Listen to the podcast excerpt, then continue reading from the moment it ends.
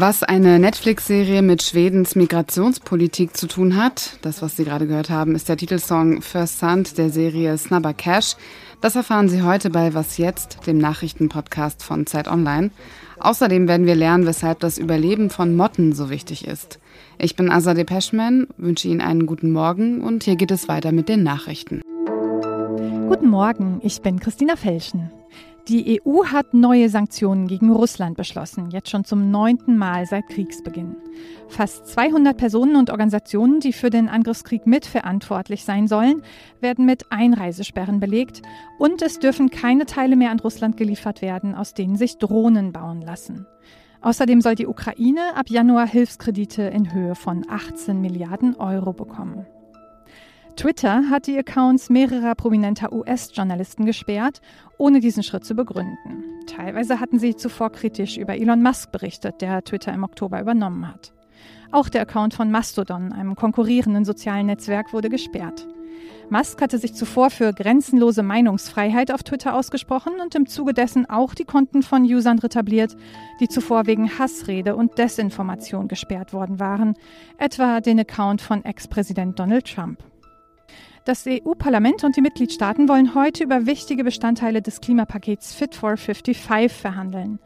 In den Gesprächen geht es unter anderem um die Erweiterung des Emissionshandels und die Einführung eines CO2-Zolls für Importgüter. Redaktionsschluss für diesen Podcast ist 5 Uhr. Werbung. Diese Woche in der Zeit? Die Bücher des Frühlings. 16 Seiten blühende Fantasie von gefährlichen Liebschaften, einer Flucht auf dem Mississippi und magische Erzählkunst. Das Literaturspezial zur Buchmesse in Leipzig. Die Zeit, Deutschlands größte Wochenzeitung. Jetzt am Kiosk oder direkt bestellen unter zeit.de/slash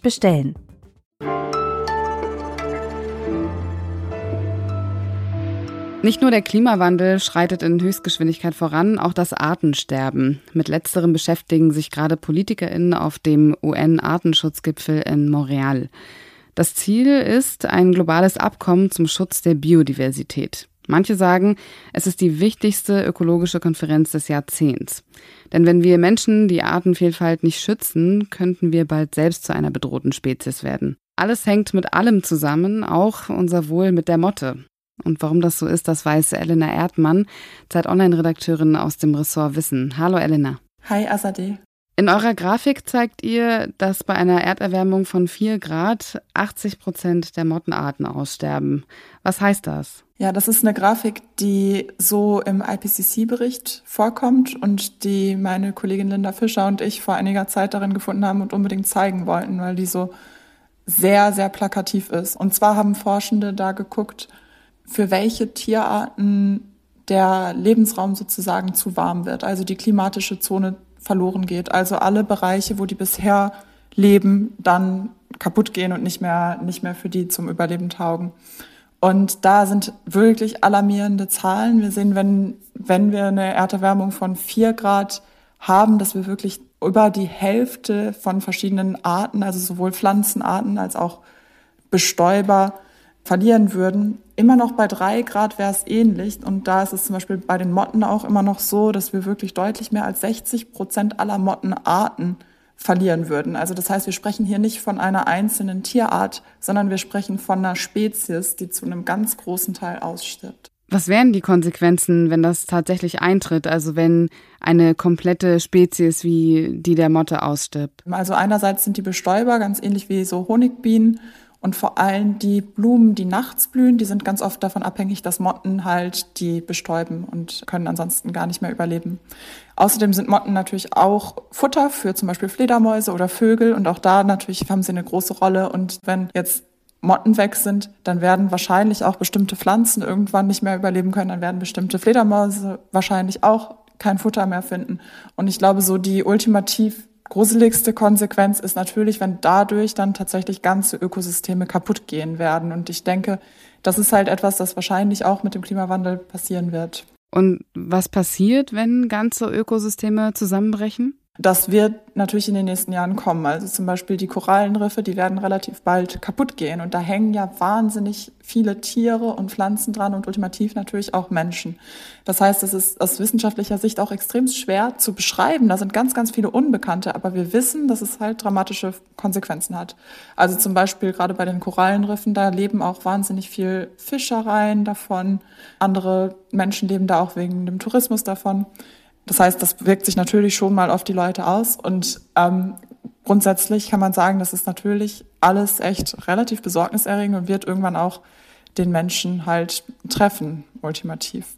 Vielen Dank dir, Elena, für deine Zeit und die Grafik und den dazugehörigen Text, den verlinke ich Ihnen in den Show Notes.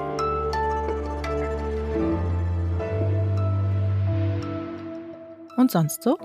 Wer eine oder mehrere Corona-Infektionen hinter sich hat, kämpft möglicherweise ab und an noch mit Brain Fog. Das gilt als ein Long-Covid-Symptom und äußert sich darin, dass man vergesslicher ist als früher. Man kann sich dann schlechter konzentrieren oder multitasken. Studien haben ja bereits gezeigt, dass Corona auch das Gehirn angreifen kann. Genauer gesagt die präfrontale Kortex. Das ist der Bereich des Hirns, den wir brauchen, um uns an Dinge zu erinnern. Jetzt machen Forschende offenbar Fortschritte bei der Behandlung dieses Symptoms. MedizinerInnen der Universität Yale haben Long-Covid-PatientInnen zwei Medikamente verabreicht, die in ihrer Kombination dazu führen, dass die Funktion der präfrontalen Kortex und damit das Erinnerungsvermögen gestärkt werden. Es handelt sich um Guanfacin, ein Medikament, das ursprünglich für die Behandlung von ADHS entwickelt wurde, und NAC, ein Medikament, das entzündungshemmend wirkt und gegen neuronale Erkrankungen eingesetzt wird. Zumindest in den USA, so die WissenschaftlerInnen, könne man sich beide Medikamente verschreiben lassen. Einer meiner Lieblingsserien ist Snubber Cash. Schnelles Geld heißt das. Sie erzählt die Geschichte von Leia, einer jungen Mutter aus Stockholm, die versucht, als Tech-Unternehmerin durchzustarten und auf ihrem Weg dahin mit der organisierten Kriminalität erst nur in Berührung kommt und dann aber Teil dessen wird. Die Serie spielt in einem Plattenbauviertel in Stockholm, wo Menschen mit geringem Einkommen wohnen. Es geht um Drogen, Finanzkriminalität, Bandenkriege. Und ehrlich gesagt dachte ich bisher, dass die Geschichte ein wenig klischeehaft und eben für Netflix extra zugespitzt wurde. Aber jetzt, wo ich den Text von Simon Langemann aus dem Zeitpolitikressort dazu gelesen habe, bin ich nicht mehr zu 100 Prozent sicher. Hallo Simon. Hallo. Wie viel Klischee, wie viel Wahrheit steckt in diesem Bild, dass die Stockholmer Vororte von Bandenkriminalität geprägt sind? Ja, ich fürchte, da steckt sehr viel Wahrheit drin. Also wir in Deutschland neigen ja dazu, Schweden sehr zu idealisieren. Tatsächlich lässt sich das statistisch sehr gut belegen, dass die Bandenkriminalität in den letzten Jahren und Jahrzehnten sehr stark zugenommen hat, was sich eben nicht mehr nur in dem Drogenkriminalität, Drogenhandel, Waffenhandel und all diesen Formen der organisierten Kriminalität, die man auch aus anderen europäischen Ländern so kennt, äußert, sondern immer mehr auch in tödlichen Schießereien. Also so ein Beispiel in einer Studie äh, einer schwedischen Behörde kam 2021 heraus, dass in dem Land mehr als doppelt so viele Menschen je Einwohner erschossen werden wie im europäischen Durchschnitt. Und damals war der jährliche Rekord noch mal deutlich niedriger als jetzt. In diesem Jahr wurden schon 60 Menschen erschossen. In Stockholm gibt es eine Brücke, die das Viertel Rinkeby und Ursvik verbindet. Rinkeby macht meist negative Schlagzeilen, häufig ist von Kriminalität die Rede. Die Menschen, die dort wohnen, sind in der Regel nicht einkommensstark, im Gegensatz zum Stadtteil Osvik, in dem die Mittelschicht wohnt. Und die rechtspopulistische Partei Schwedendemokraten will die Brücke nun abreißen.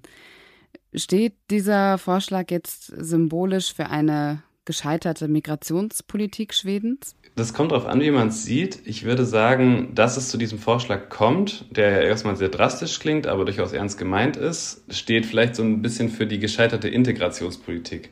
Das Problem ist aber aus ganz vielen unterschiedlichen Gründen, zum Beispiel ähm, städtebaulichen Gründen, aber auch Gründen des Wohlfahrtsstaats, sind viele dieser Menschen einfach in Vororten, die weit abgelegen sind von der Innenstadt, gelandet. Diese Vororte sind alle in einem ziemlich ähnlichen Zeitraum entstanden, nämlich als Schweden ein Wirtschaftswunder erlebt hat. Äh, ab Mitte der 60er hat es eine Million Wohnungen in zehn Jahren gebaut.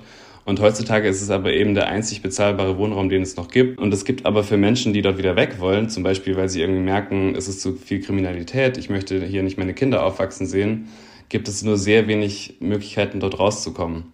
Die Hauptdarstellerin der Serie, die ich zu Beginn erwähnt habe, Evin Ahmad, kommt aus Rinkeby und sie hat vor einer Weile gepostet, dass in Schweden nicht weiße Menschen zwar vor der Kamera stehen, aber die Entscheidungsebene dahinter sehr weiß ist. Gibt es Bereiche in Schweden, in denen die Gleichberechtigung und Teilhabe geglückt ist? Eine Idee, die ich hätte, wäre vielleicht die IT-Branche, die in Schweden sehr groß ist. Also ich habe zum Beispiel bei meiner Recherche auch einen Restaurantbesitzer äh, getroffen, der selber Kurde ist aus dem Irak. Also seine Eltern sind nach Schweden gekommen, als er ein Jahr alt war. Der hatte mir eben erzählt, dass in der IT-Branche, wo er viel Geld verdient hat und dann viel Geld verzockt und das in das Restaurant investiert hat, sehr viele Menschen mit Migrationshintergrund arbeiten. Das wäre vielleicht so ein Beispiel. Und den ganzen Text von Simon Langemann lesen Sie in der aktuellen Ausgabe der Zeit. Danke dir, Simon. Sehr gerne. Danke für die Einladung. Und das war was jetzt für heute. Um 17 Uhr bringt sie mein Kollege Roland Judin auf den neuesten Stand im Update von Was jetzt. Ich bin Azadeh Peschman. Kommen Sie gut durch den Tag.